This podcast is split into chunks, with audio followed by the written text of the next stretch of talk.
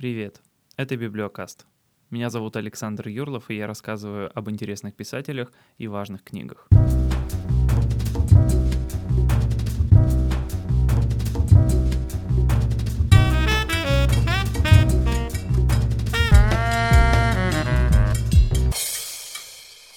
Многие читающие друзья у меня в Инстаграме периодически выкладывают в истории книги, которые они читают прямо сейчас. И в последнее время там стали часто мелькать э, пособия по личностному росту, по мотивации, по улучшению своего материального благосостояния и все такое прочее. Мне, если честно, такой жанр не очень нравится. Но я решил с этим как-то познакомиться, потому что все-таки это же так популярно. Может, это я ничего не понимаю, а если я ничего не понимаю, надо научиться в этом разбираться. Поэтому сегодня предлагаю порассуждать не об отдельной книге и даже не о конкретном авторе, а о целом жанре мотивационной литературы и книгах о саморазвитии. Устраивайтесь поудобнее, потому что выпуск заряжен на успешный успех, доллары и богатый урожай. Все авторы, которые работают в этом жанре, декларируют своей целью сделать вас лучше, богаче, чему-то новому научить, вывести за пределы своих возможностей и прочие, на первый взгляд, благие вещи. Вот перед нами стоит книга, в ней нам предлагают узнать о навыках эффективных людей, которые помогут нам преобразить нашу жизнь, сделать нас богаче, сделать наш день продуктивнее, наши семьи крепче, э, наше окружение счастливее. Вроде бы пока все хорошо. Да еще и автор так приветливо и заманчиво улыбается с обложки. Он излучает энергию этого, знаете, успеха, счастья, достатка, довольствия. И он вот жаждет поделиться этой энергией с нами. В этой системе явно что-то идет не так. При таком большом количестве читателей книг по саморазвитию, мотивации и бизнесу, у нас как-то не очень много мотивированных бизнесменов вокруг, вы не находите? Давайте попробуем разобраться, что с этими книгами не так и почему мы до сих пор не живем э, в условиях всеобщего благоденствия и счастья. И у меня есть ровно 5 претензий к книгам по саморазвитию, личностному росту и мотивации. Номер один. Никакого саморазвития как отдельной дисциплины не существует. Что обычно мы понимаем под саморазвитием и личностным ростом? Это процесс познания чего-то нового. Когда мы научились делать что-то, чего мы раньше не умели делать, это саморазвитие. Когда мы разобрались в какой-то области, в которой раньше не разбирались, это саморазвитие и личностный рост. А теперь внимание, вопрос. Как вы думаете, какая книга может считаться книгой по саморазвитию? Ответ – практически любая, которая сообщает вам о чем-то, чего вы раньше не знали. У меня есть пример. Лет в 16 я активно зачитывался книгами популяризатора науки, биолога-эволюциониста Ричарда Докинза. И одна из его книг, я уже не помню точно какая именно, по-моему, это был «Эгоистичный ген», она рассказывала о самых популярных вопросах, которые люди не из мира науки задают к процессу эволюции. И целая глава там была посвящена тому, как у организмов появились э, такие сложные в своем строении органы, как глаз. Глаз это очень сложный механизм, и если из него вынуть хотя бы один компонент – то вся остальная структура перестает работать. Казалось бы, такая сложная штука не могла появиться случайно, а именно как череду случайностей многие люди понимают э, эволюционный процесс. И объяснение заключалось в том, что глаз не появился одномоментно. Все происходило постепенно.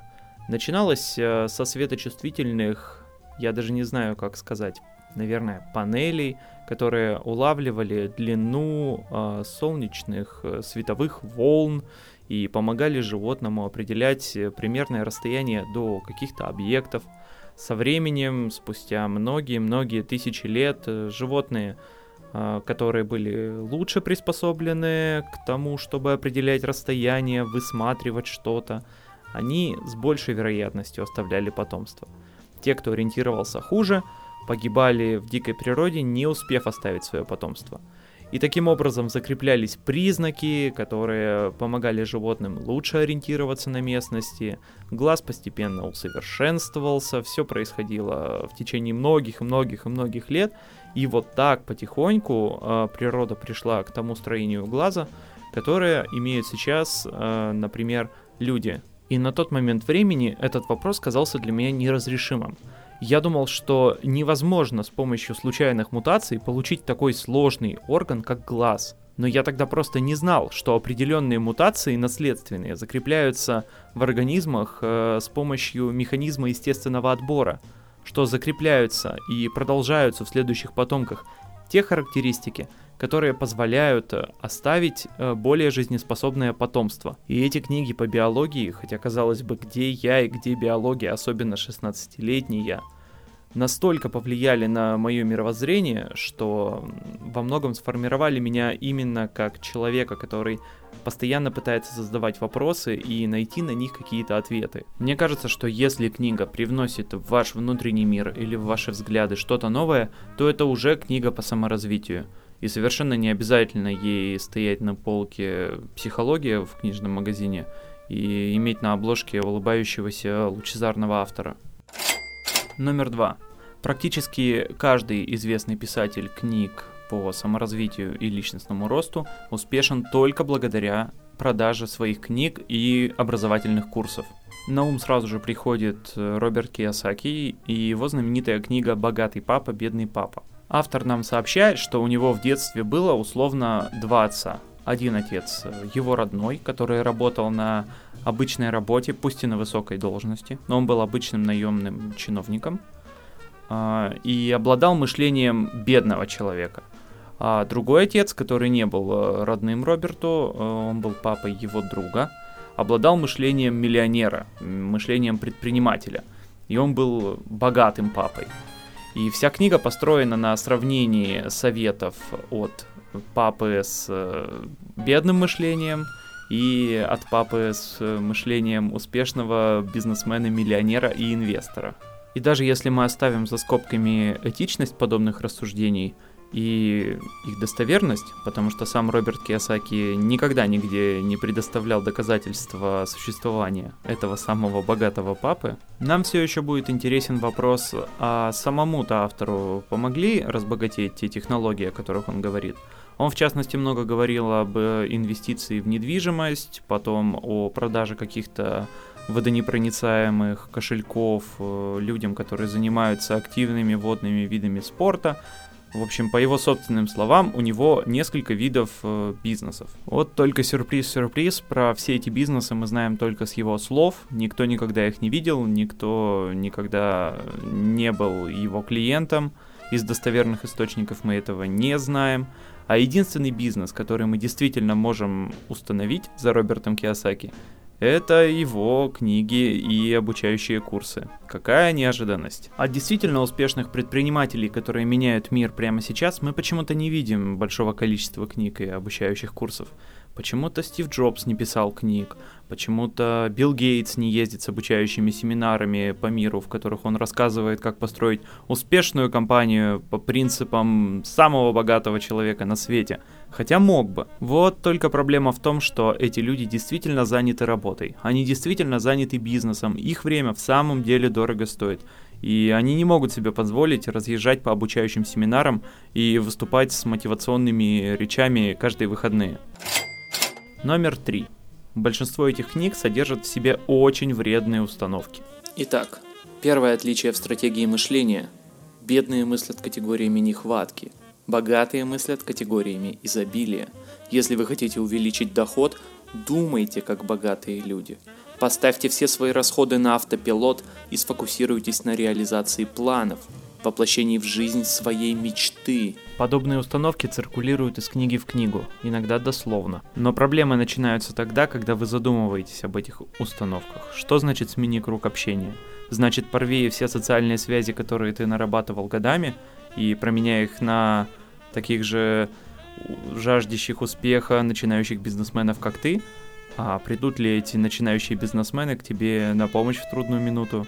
Так же, как пришли бы, например, друзья детства или друзья по колледжу, в котором ты учился много лет. Живи так, как будто ты уже богат, на что же тебе предлагается тратить и без того не очень большие капиталы, на дорогое потребление, вместо работы над собой, создания своего инвестиционного портфеля, например, или вложения в свое образование, Что ты должен покупать? Дорогущие штаны и телефоны? Зачем? Для того, чтобы притягивать космическую энергию денег, которая непонятно как должна сделать тебя миллионером в самом деле? Это звучит как плохая шутка. А призыв работать не 12 часов, а работать своими собственными мозгами обычно люди понимают как призыв к тому, чтобы не работать вообще.